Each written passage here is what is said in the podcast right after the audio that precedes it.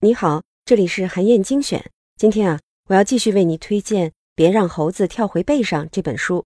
上期音频呢，我讲的是怎么避免领导没时间，而下属呢没事儿做。这期音频啊，我要来说说领导应该如何帮助下属，才能确保他们把事情做对做好。当你的下属们都能负起喂养猴子的责任，下一步啊，就是要确保他们能用尽全力把事情做好。对此呢，作者给出了三条建议。第一条建议是啊，要控制下属身上猴子的数量，不要让猴子因为疏于照顾而被饿死。这个道理很简单，下属的时间和精力是有限的。当猴子太多的时候呢，他要么会顾此失彼，只喂养其中的几只，饿死其他猴子；要么呢，会把有限的资源平均分配到所有猴子身上，结果就是所有猴子啊都营养不良。所以呢，真正聪明的领导者会控制自己安排给下属的工作数量，只让他们去做真正有价值的重要工作。作者有一位朋友叫杰克，是一家大公司的执行副总裁，全面管理公司的日常工作。他是个聪明绝顶的人，智商高达一百六，总能从别人注意不到的细节里发现问题，提出改进的建议。可是啊，杰克的工作却并不顺利。其他所有的副总裁都对他有意见，不太配合他的工作。于是啊，杰克就邀请作者来帮他分析原因。一番调查之后呢，作者就发现，原来啊，是因为杰克给其他人安排了太多的工作。每天早上，杰克都会快速地消化掉公司前一天的销售数据和运营报告，然后呢，挨个走进大家的办公室，告诉别人他又发现了什么问题，要求对方想办法去解决。但是呢，杰克布置的很多工作其实没有太大的价值。杰克的这种做法呢，让大家不知所措，不仅打乱了工作节奏，还降低了工作效率。因为很多问题啊，都不是一朝一夕能解决的。在老问题还没解决之前，杰克就又给大家安排了新工作。有一位主管技术的副总裁就说：“我的清单上有二十八项杰克安排的工作，这已经是一个人能承受的极限了。所以啊。”每次杰克给我安排新工作的时候，我就会把之前的一些工作从清单上删掉。老实说啊，有很多工作并不重要，可能连杰克自己都已经忘记了。你看，知道了问题出在哪儿，杰克就开始按照作者的建议改变自己的工作方法。他让所有的下属都列出一份猴子清单，上面包括所有自己安排给他们的事情，然后呢，和他们一条条的讨论，把一些次要的猴子杀掉。只保留最重要的，然后呢，好好的喂养这些剩下的猴子。杰克还发现，如果有一只猴子，你犹豫着要不要杀掉，那么就必须要杀掉，因为真正重要的猴子，即便错杀了之后，也会重新冒出来。杰克就是这样，通过控制下属们身上的猴子数量，明显提升了工作效率。作者的第二条建议是啊。领导和下属之间呢，要准确的沟通工作要点和优先级。当下属手上有很多工作的时候，如果领导没有做过明确的指示，那么下属就会按照自己的理解去安排，优先做那些他认为重要的、紧急的工作。但是下属的理解很可能和领导的理解有偏差，甚至呢是相反的。这样一来，他在执行的时候肯定会跑偏。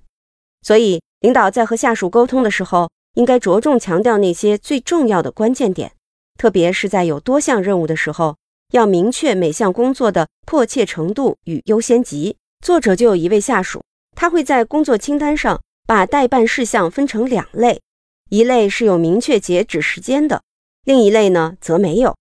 作者就发现，这位下属总是会优先去做那些有截止时间的工作，哪怕另一类工作当中有更加重要的。每当作者问这位下属他打算什么时候做那些重要工作的时候，下属的回答总会是“我会尽快的”。但实际上啊，他还是会把这些工作往后排。于是啊，作者就想了个办法。他在和这位下属沟通的时候呢，会要求他列出一份待办清单，然后呢，两个人坐下来逐一讨论，明确每项工作的优先级。对于那些非常重要的工作，作者还会特别提醒下属。要注意其中哪些关键点。从此之后呢，这位下属的工作成效大大提升，而且呢，还可以做到主动优化自己的工作计划了。作者的第三条建议是啊，领导要在和下属的每一次讨论结束的时候，约定好下次讨论的时间。虽然领导已经给下属安排了合理的工作量，也明确了工作优先级，但这个时候啊，还不能高枕无忧，因为总会有各种事情干扰，甚至是打断了下属的工作计划。如果领导只是偶尔问起下属的工作进展，那么很有可能会发现，由于某种原因啊，下属耽搁了工作进度。但是这个时候可能为时已晚，再怎么弥补也赶不上原来计划的进度了。那么要怎么才能确保下属稳步的推进自己该做的工作呢？有一个特别简单但是非常实用的办法，就是在每次讨论结束的时候啊，和他约定好下次讨论的时间。即便到了约定的时间，任务没有任何进展，他也必须要做一个无进度汇报。这实际上是在告诉他，领导在关注着他的工作进度。即便是这么简单的一个动作，也能有效的推动下属去完成他的工作。作者手下就有一位叫做凯斯的经理，能力很强，同时负责着多项工作。有一次呢，凯斯打电话给作者，想要推迟当天下午的一次会面。这次会面呀，本来是要讨论一项工作的进展情况，但是凯斯说，因为自己之前太忙了，还没顾得上处理这项工作，所以目前没有什么进展可以汇报。等有了足够的进展之后呢，再重新约定汇报时间。但是啊，作者不同意推迟会议，他就对凯斯说：“这项工作没有进展，我能理解，但是汇报的时间不能改，即便没有进展可以汇报。”也要做无进度汇报，具体呢要包含三项内容：第一，如果有进度，现在会是什么状况？第二，请说明一下现在停在了哪里？第三，请谈谈你下一步打算怎么做？为了做好这个无进度汇报啊，凯斯就开始认真的思考，怎么在不影响其他工作的同时，也能稳步的推进这项工作的进展。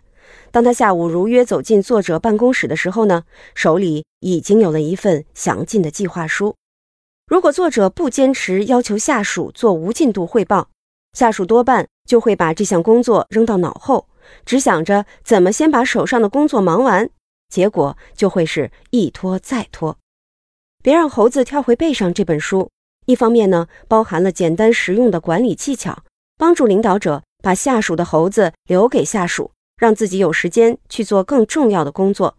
另一方面呢，也给出了有效提升下属能力的建议，让下属能在工作过程当中积极主动进行思考，不断提高整个团队的战斗力，确保企业能够持续发展。我建议你亲自去读一读这本书，相信你一定会有很多的收获。好，我的推荐啊就到这里，欢迎你收听《别让猴子跳回背上的有声书》。也欢迎你阅读完整版的电子书，在战路阅读 APP 都可以找到。当然，也欢迎你在评论区留言，分享你的精彩观点。更希望你能把咱们的专栏转发给自己的朋友。